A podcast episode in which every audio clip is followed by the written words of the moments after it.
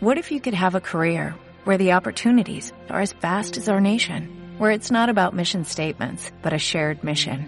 At U.S. Customs and Border Protection, we go beyond to protect more than borders, from ship to shore, air to ground, cities to local communities. CBP agents and officers are keeping people safe.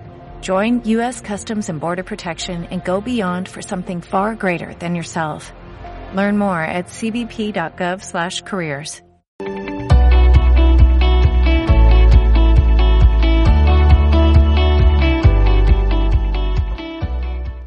Hola amigos, bienvenidos una vez más a este canal y a esta serie de personajes F, personajes que le fallaron a Dios. Y hoy queremos topar al personaje de Pedro. Pedro es una persona muy influyente dentro de las escrituras, especialmente en el Nuevo Testamento, porque se involucró en muchas actividades o en muchos sucesos importantes que le pasaron a Jesús.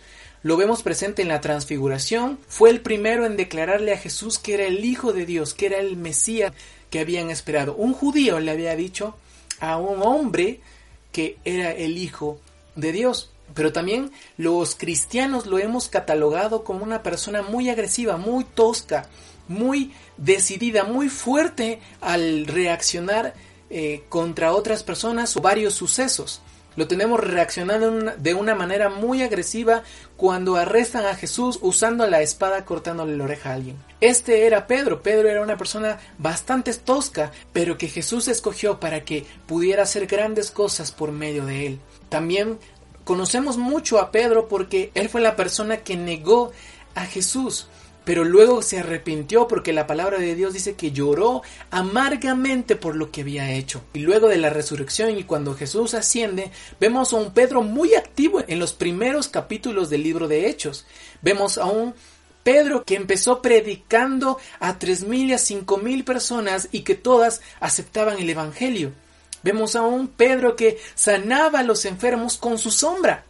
Vemos a un Pedro muy involucrado en presentar el Evangelio de Jesús. Ahora, ¿por qué tomamos a Pedro como un personaje F? Bajo la perspectiva de Pablo en el libro de Gálatas tenemos algo especial que pasó con Pedro. Tenemos a un Pablo reprendiendo a Pedro, reprendiendo por cosas que estaba haciendo. Recordemos que Pedro no estaba muy de acuerdo con lo que iba a hacer Pablo, porque iba a predicar o iba a evangelizar a los gentiles, y los judíos tenían a los gentiles como perros, como personas que no eran merecedoras de recibir el Evangelio, que no eran merecedoras del favor de Dios. Y es por eso que Pedro y Pablo tenían un pequeño conflicto en ese aspecto. Lo vemos discutiendo eso en el capítulo 15 de Hechos en el concilio de Jerusalén. Pero ahora, bajo la perspectiva de Pablo, tenemos en el libro de Gálatas, capítulo 2, versículo 11, que comienza un pequeño relato basado en lo que Pablo dice, que Pedro es un hipócrita. Pedro es una persona que está compartiendo con los gentiles de una manera muy amable, muy apacible, muy amigable, pero cuando ve que judíos o amigos de él se acercan, se va con los judíos y deja a un lado a los gentiles. Basándonos un poco en lo que es cultura, recordemos que los judíos no se llevaban con los gentiles, eran como agua y aceite.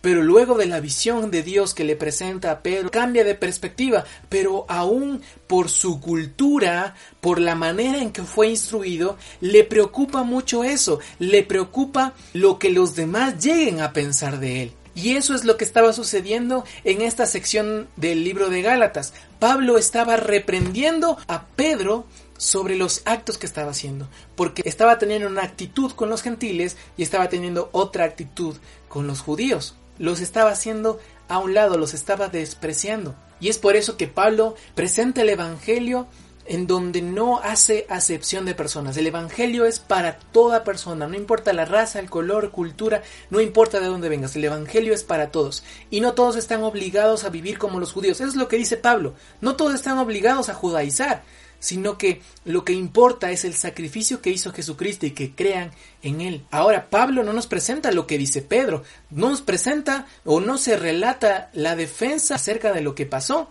Tal vez no tuvo nada que decir, tal vez sí dijo algo, pero Pablo decidió no ponerlo en su carta, eso no lo sabemos. Pero vemos a un Pedro que es un ejemplo a seguir. ¿Por qué razón? Muchos podemos ir a juzgar a Pedro o ir en contra de lo que él estaba haciendo o decirle, mira, eres un hipócrita, ¿por qué estás predicando el Evangelio?